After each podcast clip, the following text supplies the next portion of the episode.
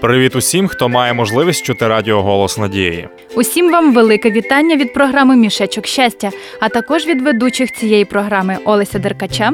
та Ольга Корнієнко. Будемо насолоджуватися спілкуванням.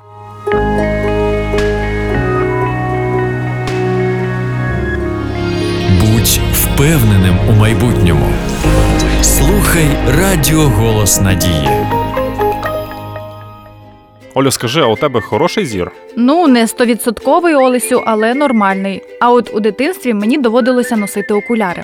Справді, напевно, це було неприємно. Ну, звісно, я не хотіла їх носити, але розуміла, що вони допоможуть мені краще бачити. Ну, я думаю, зараз це не настільки велика проблема, адже окуляри увійшли у моду. Багато хто спеціально одягає їх, аби підкреслити свою особливість. Так, але коли є проблеми із зором, то погляд на моду стає іншим, скажу чесно. Ну, напевно, ти маєш рацію. А чому ти зачепив цю тему, Олесю? Ну тому що побачив нещодавно людину, яка позбавлена здатності бачити.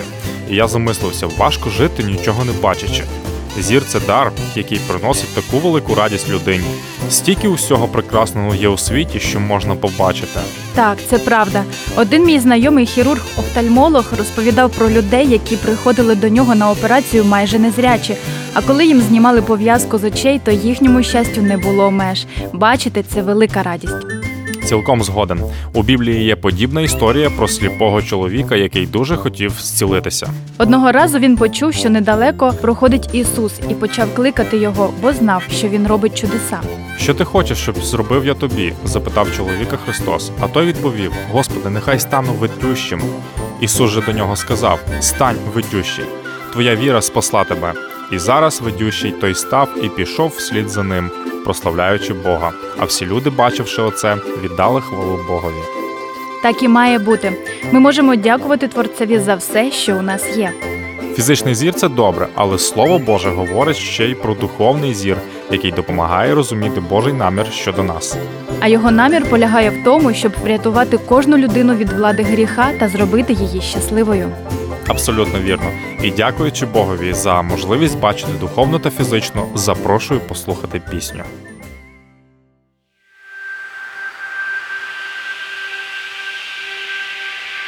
Смотришь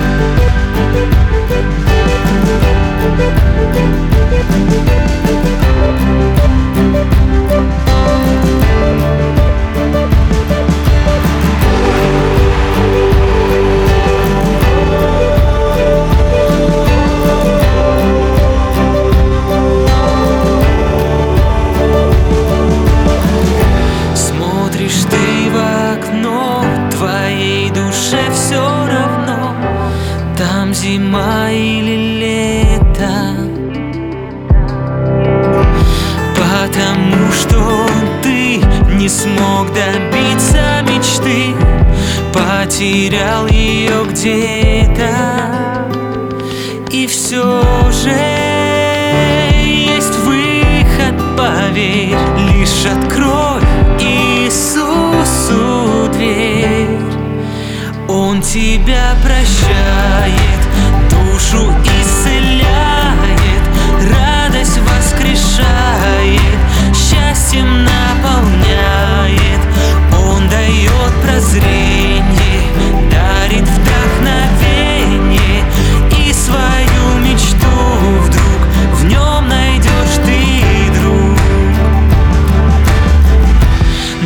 Даже если страх так крепко держит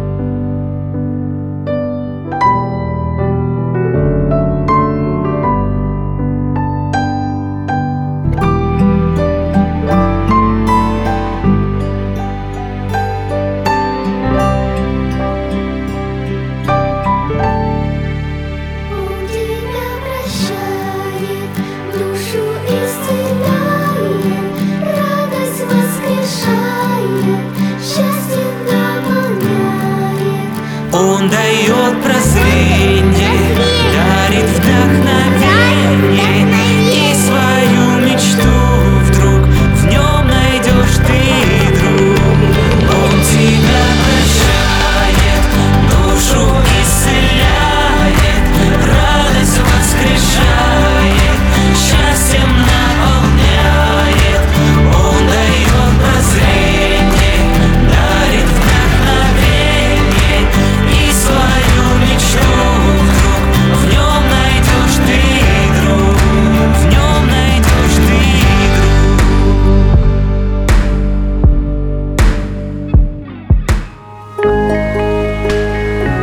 Хто надію свою покладає на Господа, того милість оточує.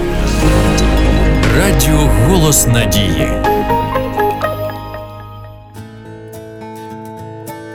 Отже, друзі, маючи зір, у нас є великий привілей бачити навколишню красу, яку створив для нас Господь. Ще це можливість вільно пересуватися, а також читати. Тож бережіть свій зір та лікуйте, якщо це необхідно. Для того, щоб ви могли без перешкод читати Біблію та різні уроки, які ви замовите за номером 0800 30 20 20. Розвивайте своє духовне бачення та будьте щасливі. І як завжди, з вами спілкувалася Ольга Корнієнко. Та Олесь Деркач. До побачення у програмі Мішечок щастя. Всього найкращого.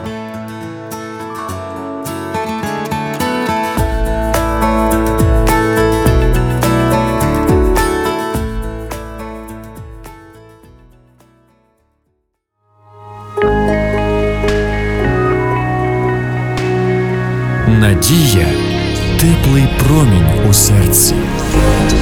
Радіо Голос Надії.